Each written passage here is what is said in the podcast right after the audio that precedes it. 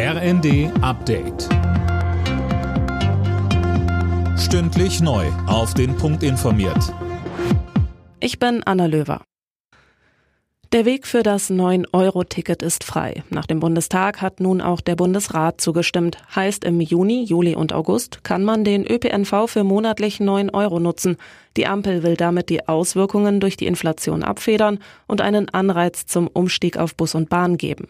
Baden-Württembergs grüner Verkehrsminister Hermann mahnt, dass allein das Ticket dafür nicht reicht, sondern auch die Qualität im ÖPNV passen muss. Es könnte auch ein Eigentor werden. Wenn Leute, die zum ersten Mal mit der Bahn fahren, am Bahnsteig stehen und nicht mitgenommen werden, weil der Zug schon voll ist, oder man in einem Zug so fährt, dass man sagt, so möchte ich nie wieder fahren, dann war es ein Abschreckungsmodell.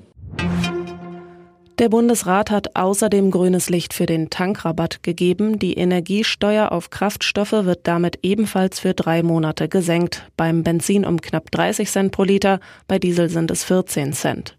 Unter Dach und Fach sind auch noch weitere Entlastungen, die 300 Euro Energiepreispauschale und der 100 Euro Kinderbonus etwa. Der Kampf um die ukrainische Hafenstadt Mariupol ist offenbar vorbei. Die russische Armee meldet, die letzten 531 Kämpfer hätten sich ergeben. Max Linden. Bereits vorher hatte die ukrainische Militärführung angeordnet, dass die letzten Kämpfer, die noch im Azov-Stahlwerk ausharren, die Verteidigung der Stadt aufgeben. In dem Stahlwerk hatten sich noch hunderte Kämpfer verschanzt, viele hatten sich allerdings im Laufe der Woche ergeben. Nun offenbar auch die letzten Verbliebenen meldet die russische Armee und spricht von der vollständigen Befreiung des des Azov-Stahlwerks. Ex-Kanzler Schröder gibt nach heftiger Kritik seinen Posten beim russischen Energiekonzern Rosneft auf. Der SPD-Politiker ist dort Aufsichtsratschef.